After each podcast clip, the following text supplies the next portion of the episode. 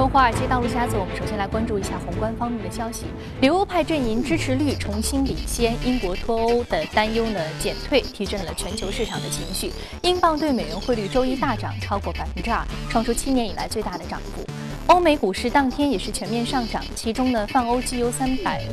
其中，泛欧斯托克六百指数收盘是飙升了百分之三点六五，创出了三个月最大的单日涨幅。英国富时一百指数收盘大涨百分之三，新兴市场股票和货币上涨。布伦特原油价格回升，收盘涨幅是跌，是涨破了每桶五十美元的大关。风险偏好的改善在债市反应明显，资金开始撤离债券市场，美债价格出现下挫。对于退欧的阵营经常提到的移民问题，英国首相凯梅伦日前呢在出席英国广播公司政论节目时表示，应该通过调整福利政策，而并非是退出欧盟。There are good ways of controlling immigration, and these welfare changes, I think, are good ways. There are bad ways of controlling immigration, and that, I think, would be leaving the single market, damaging our economy, costing jobs, and hurting British working families Okay. in the process. Let's That's hear from- not the right we've way got- to control We've got a immigration.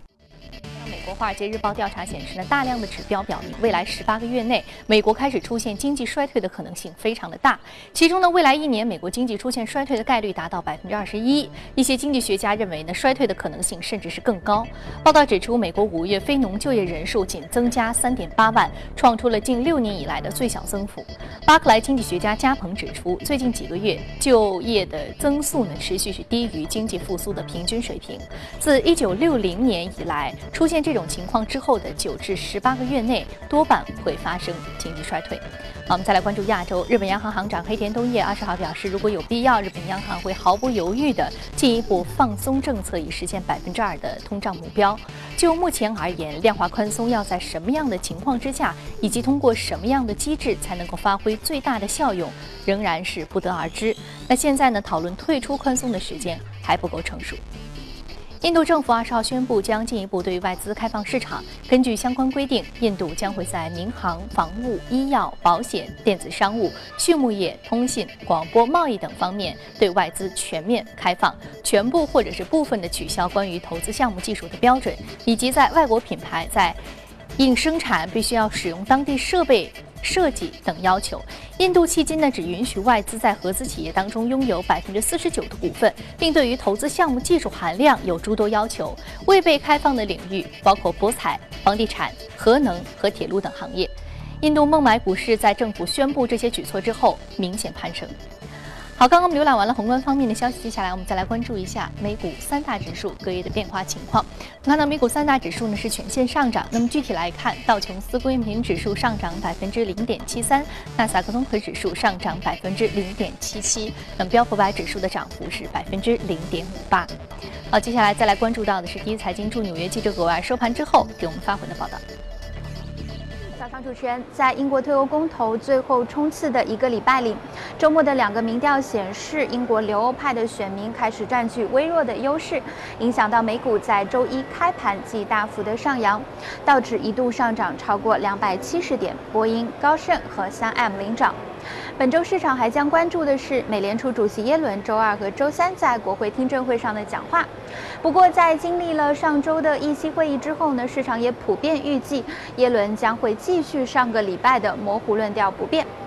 而个股方面，京东和沃尔玛宣布达成战略合作，其中一号店的品牌所有权将转归京东所有。同时呢，沃尔玛旗下的会员店 Sam's Club 将会在京东网上开设旗舰店。沃尔玛将会获得1.45亿股的京东股份，相当于其总股本数的百分之五。而京东的股价呢，在这一消息公布之后，也一度上涨超过百分之八。主持人。那，非常感谢格尔给我们带来有关于市场观点和最新消息的汇总。这里是正在直播的从华尔街到陆家嘴，接下来我们马上就来聊一聊如何在下半年配置外币。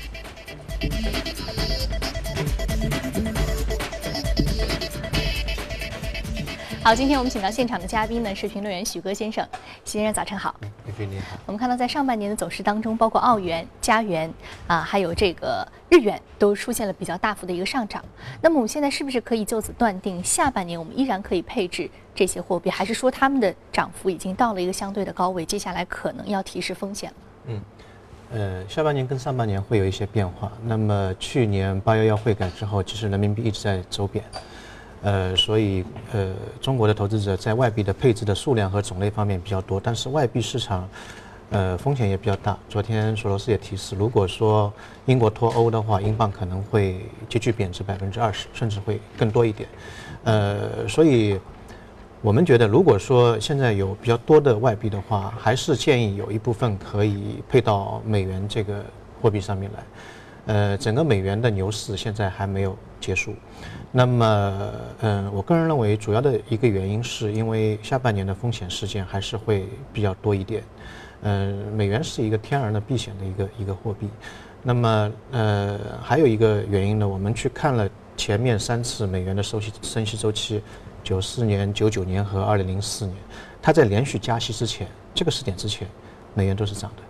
三个月之内，我们做了一个统计，在九四年的时候，三个月之内涨了百分之三点六；零九呃九九年的时候涨了四点四；两千零四年就最近的一次加息，这个时点，呃之前是涨了百分之二点三。所以整体上来看，在它连续加息之前，它是会会涨的，但反而在连呃加息这个。十点之后，它有一点是会有一点下跌的回调的一个一个感觉，所以个人认为，呃，今年上半年的话，可能美元呃是一个啊，下半年的话，美元是一个比较重要的资产配置。那么第二个呢，呃，日元，今年的重要的货币当中涨势最好的是日元。我们在年初的时候其实也提示过，年初日元对美金是一百二十，现在是一百零四左右，相当于呃日元涨了百分之十四。那么日元的上涨主要是也是一一个避险的因素。那么还有一个呢，就是日元其实在市场当中经常被利用做了一个套做一个套息交易，也就是日元的这个借贷利率非常低。那么很多人就是把日元借来，然后换成美元或者其他国家货币，投资当地的股票市场，因为股票市场回报率会比会比货币会高很多。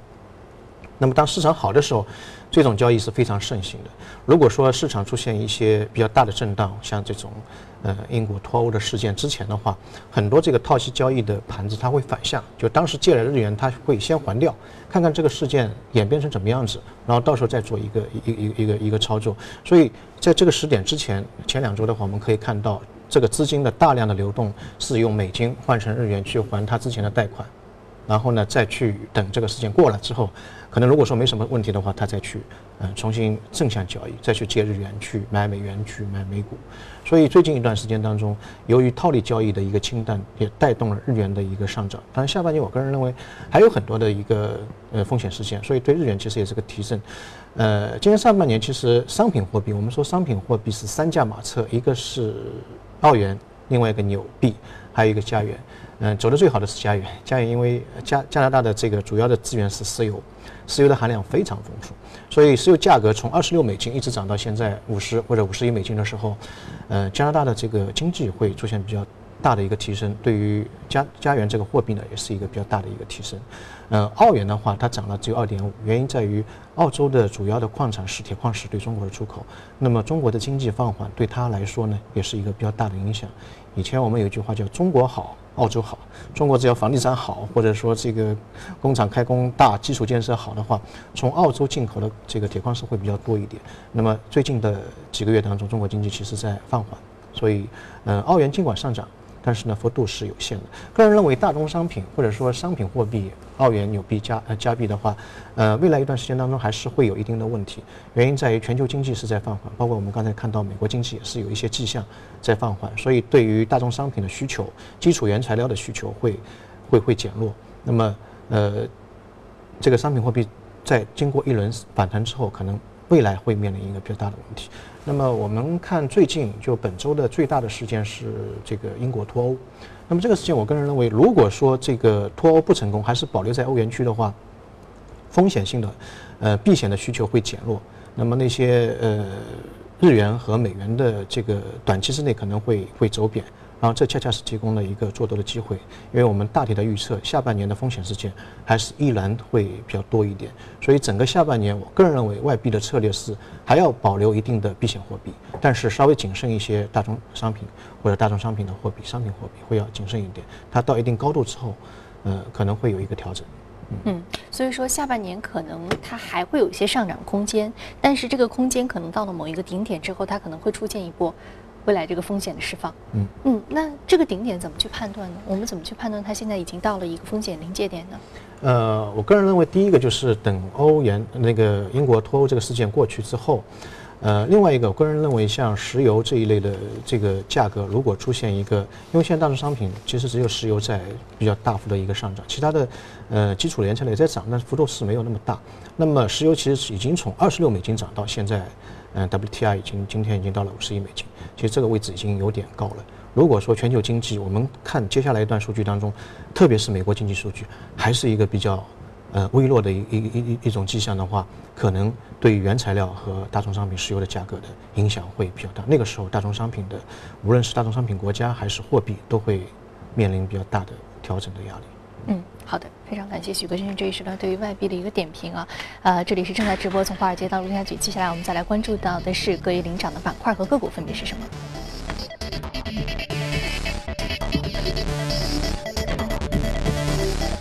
基础材料、联合大企业、金融、工业品和消费品板块是领涨的。他看到来自于广播信息多元化、油气多元化事业的相关的个股是领涨的。我们今天要说到的是加州能源，是油气板块的一只个股，上涨幅度百分之十六点零二，目前的价格是十五点二八美元每股。嗯油价的回升令到债务的舒缓，使得这一只个股出现了一个飙涨。对，呃，隔夜的话，它的很大的一个异动的原因，因为是石油价格出现比较大的一个上升。呃，这一家公司叫加州能源，呃，它是在二零一四年四月份的时候成立的。嗯、它的呃这个公司在加州，那么加州是全球石油和天然气的储量最丰富的一个地区。呃，加州的这个产量也占也占到美国的第三名，它它的量非常大。那么这家公司在加州是最大的一一家公司。那么之所以拿出这家公司来说的话，第一个呢，它的股价的波动比较大；第二个，呃，这个公司的股价的在美美股当中也算是一个妖股。去年五月份的时候，它每一股的价格是八美金。今年跌到最低的时候是二月份，油价跌到二十六美金的时候，呃，它的股价是两毛八，就是从八美金跌到两毛八。那么上个月的时候，呃，它突然间又出现一个回升，升到一一块四。那么呃，隔夜的话，大家可以看到它现在价格是十五块，啊，所以这个波动非常大。所以我们说，呃，中国 A 股市场可能有点风险，但其实美股的这个操作风险也是非常大。那它背后的原因呢，就在于我个人觉得是一个美国能源企业的一个缩影，因为前两年，特别是次贷危机之前，嗯、这个全球的能源市场价格非常高，比如说石油的话是一百四十七美金一桶最高点，所以很多的人就去投资呃能源的开发、开采，包括页岩油的开发，它进行大量的举债。那么这家公司也是同样的一个缩影，呃，它的整个市值是六十个亿，但是它的债务也达到六十个亿。所以这个债非常大。那么前两年的话，随着这个石油的价格下跌，很多的呃那个页岩页岩油的公司已经关闭了，所以它面临了很大债务的危机。那么去年开始，它开始重组它的债务，然后出现了一丝一丝曙光，然后再加上最近几个月当中，石油价格出现一个比较大的反弹，所以呃从上个月开始，股价就出出现了一个非常大的一个飙升我们。说的这个是，嗯。久旱逢甘霖，或者说已经熬了非常久的，在这个黑夜当中熬了很久，终于看到了这个曙光，油价终于出现了久违的上涨。对，嗯，或者说过去一年，甚至说再往之前，我们说油价开始巨跌的那一阵的话，那个时候这个公司其实是面临比较大的一个经营的非常难压力的，。因为它是一个很长期的一个建设周期。比如说你做一个页岩油的开发的一个设备，所以它当中停不下来。尽管知道前景不太好，但它还是要继续投入，一直到现在油价基本上已经抵过它的成本了，所以现在才是出现一个财务方面的一个舒缓。嗯，好的，我们看到这个像这样的企业，它其实这个经济，它跟随着经济周期，或者说跟随着整个油价的涨跌所进行的这个公司的一个业绩的升与降，其实是非常明显的。所以我们说到像这样的公司，如果要看它的业绩，如果要对它进行投资，是需要对于整个行业，包括等于这个能源的这样一个价格进行一个非常重要的分析，才能够对于它。有一个非常好的投资时点的把握，啊，非常感谢许哥先生这一时段的点评。那接下来我们进一段广告，广告回来继续接着聊。欢迎回来，这里是正在直播的从华尔街到陆家嘴。接下来浏览一组最新的全球公司资讯。Facebook 网络公司在周一召开的股东大会通过了创建无表决权股份的决议，将允许联合创始人扎克伯格出售或放弃其持有的大部分股份，但同时保留对于该公司的控制权。去年十二月，扎克伯格及妻子宣布将捐出其持有的百分之九十九的 Facebook 股份，用于一个新的关注人类潜能和平等的慈善项目。此外呢，在本次大会上，Facebook 首席运营官桑德伯格表示，将继续研究进入中国市场，并与相关方面保持沟通。路透社统计显示，二零一六年迄今不到六个月的时间里，中资海外并购交易额已经达到了一千一百一十六亿美元，超去年创下了一千一百一十五亿美元的全年最高纪录。那么这其中呢，中资买家。正在全球范围内追逐资产，包括房地产、化工和高端科技等项目。不过，预计今年下半年的并购活动可能有所放缓，因为这些中资企业在国内和海外都面临更加严格的监管审查。中国国际金融有限公司预计，今年的中国企业海外并购交易总额可能会达到一千五百亿美元。根据外媒消息，监管文件显示，截至六月十六号，陈天桥旗下的盛大集团在美国 P2P 贷款公司 Lending Club 的持股已经从百分之十一点七增至了百分之十五点一三。那今年五月，盛大集团收购了 Lending Club 百分之十一点七的股份，包括佣金在内，盛大为此项交易总计支付了近一点六亿美元，包括以一千一百二十万美元收购该公司一千五百七十万股认股期权。如果这些期权被行使，盛大将会成为 Landing Club 最大的股东。德国监察机构周一对于大众汽车公司前 CEO 文德恩及另外一名高管展开调查，他们涉嫌从事与尾气数据造假丑闻相关的市场操纵行为。德国下萨克森州布伦瑞克市检方发表声明称，有足够的迹象显示，大众在去年九月公开承认操纵尾气数据之前，就有义务披露其不当的行为造成的财务损失。卡特彼勒公司周一公布，公司五月份机械销售同比下滑百分之十二，与四月的降幅一致。其中呢，用于能源和运输行业的机械销售的下滑幅度有所收窄。不过呢，建筑行业的机械销售降幅有所扩大。好，刚刚我们浏览完了全球公司动态之后，我们再回到资本市场，和嘉宾一起聊聊值得关注的板块和个股分别是什么。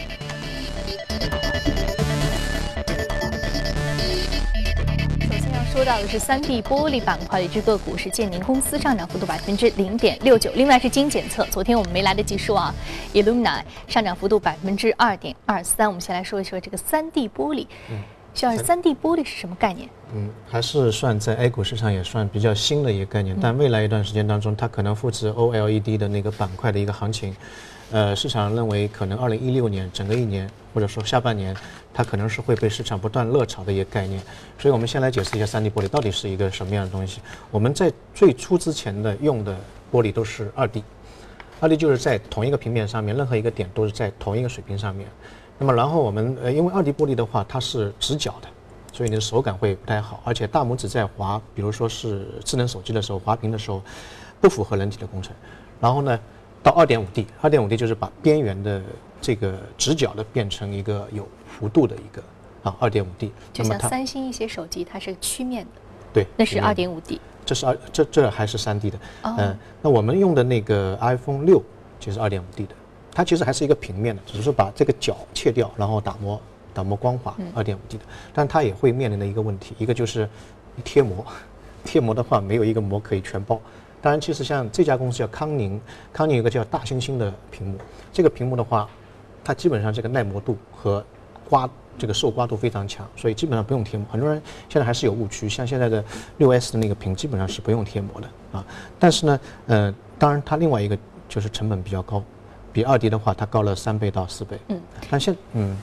其实我们理解的三 D 其实它就是曲面玻璃。对，我们原来说这些，包括这个显显示屏上，也包括一些呃容器上，它这样的一个曲面玻璃。嗯，到了三 D 就是您讲的一个曲面玻璃。曲面玻璃就是边缘都是弯的，它可以抠起来，把这个手手机抠起来。它的一个特性在什么地方呢？我们知道苹果的下一代的手机可能会有一个特点，就是无线充电，你不用电线就可以充电。包括我们现在通讯设备从通讯的这个手段从四 G 变成五 G，那么它对于如果这个手机的外壳是金属的。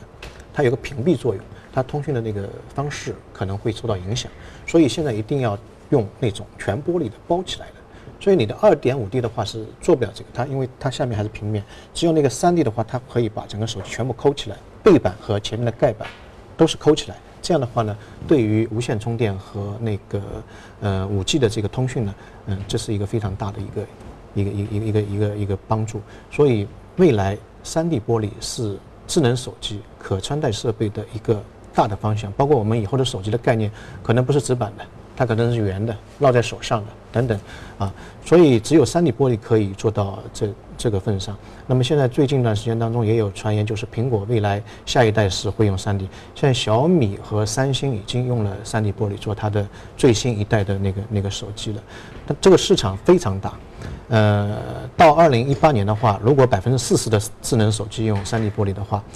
一块三 D 玻璃大概七十五。七十五块钱一个成本，那么整个市场的规模会达到上千亿的一个一个规模，所以这个板块我个人认为刚刚起来，但是呢，嗯，市场的热点，嗯，非常关注，包括我们今天讲那个康宁，啊，这家公司，这家公司去年其实股价表现不是特别好，还有点下跌，但今年的股价已经涨了百分之十一了。啊，那么我们这个节目也是从华尔街到陆家嘴，从美国板块当中可以看到，它也是受到三 D 玻璃的这个概念的影响，所以出现一个飙涨。那么这个模式可能会复制到 A 股市场，所以三 D 玻璃，我觉得在未来一段时间当中，作为一个新兴的热点板块，可以去多加关注一点。嗯，三 D 玻璃，尤其是很多的这个 PC 或者说移动端的生产厂商，它需要运用三 D 玻璃这样的一个核心的材料，新的一个材料的技术啊，包括维宏月份、浩智机电、大族激光、水晶光电、蓝思科技。利达光电都是三 D 玻璃概念相关的个股，是值得关注的。好，那接下来我们再来说到的是基因检测的一只个股 Illumina。Illumina 这个公司昨天其实我们就提到了，但是我们昨天没来得及说。呃，全球基因检测的一个龙头企业。对，就是以前说言必称息了。那如果说讲到基因检测，就一定要说，一定要说，它的技术是垄断的，包括设备也好，整个商业模式也好，我们谈基因检测离不开它。啊，那么这家公司的股价其实也是比较在美国市场当中也是比较怪异的。一三年、一四年的时候，呃，涨了三倍，在过去十年当中，这家呃公司的股票是涨了十倍。那么去年开始股价有点就放缓。那原因在于呢，也是美国的 FDA 的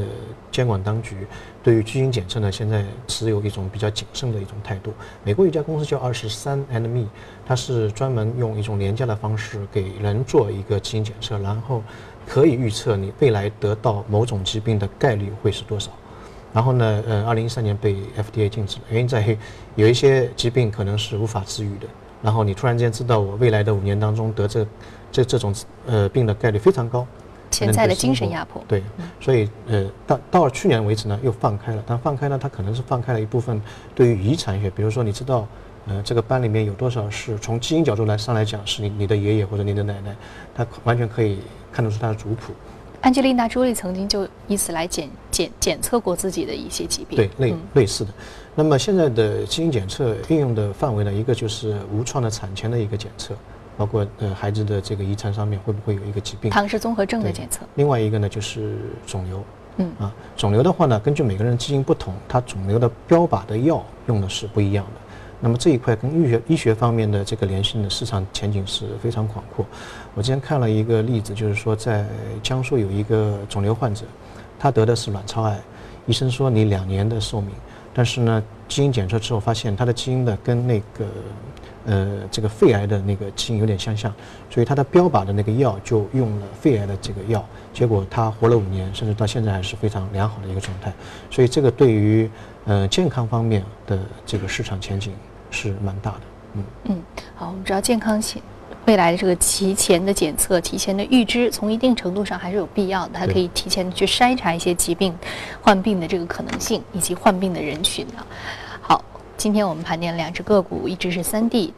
玻璃板块，三 D 玻璃是比较新锐的行业。另外，这个基因检测也是我们常常在节目当中会说的。非常感谢许哥先生这一时段的点评。这里是正在直播的，从华尔街到陆家嘴。那今天播出内容，你可以通过我们的官方微信公众号“第一财经资讯”查看。另外，你有什么样的意见和建议，可以通过微信留言。此外，您还可以到荔枝和喜马电台搜索“第一财经”进行收听。节目最后继续来关注欧洲杯的战况。今天凌晨的再战两场，首次参加欧锦赛的威尔士以三比零大胜俄罗斯。斯以小组头名晋级十六强，英格兰与斯洛伐克零比零战平，以小组第二名的身份晋级。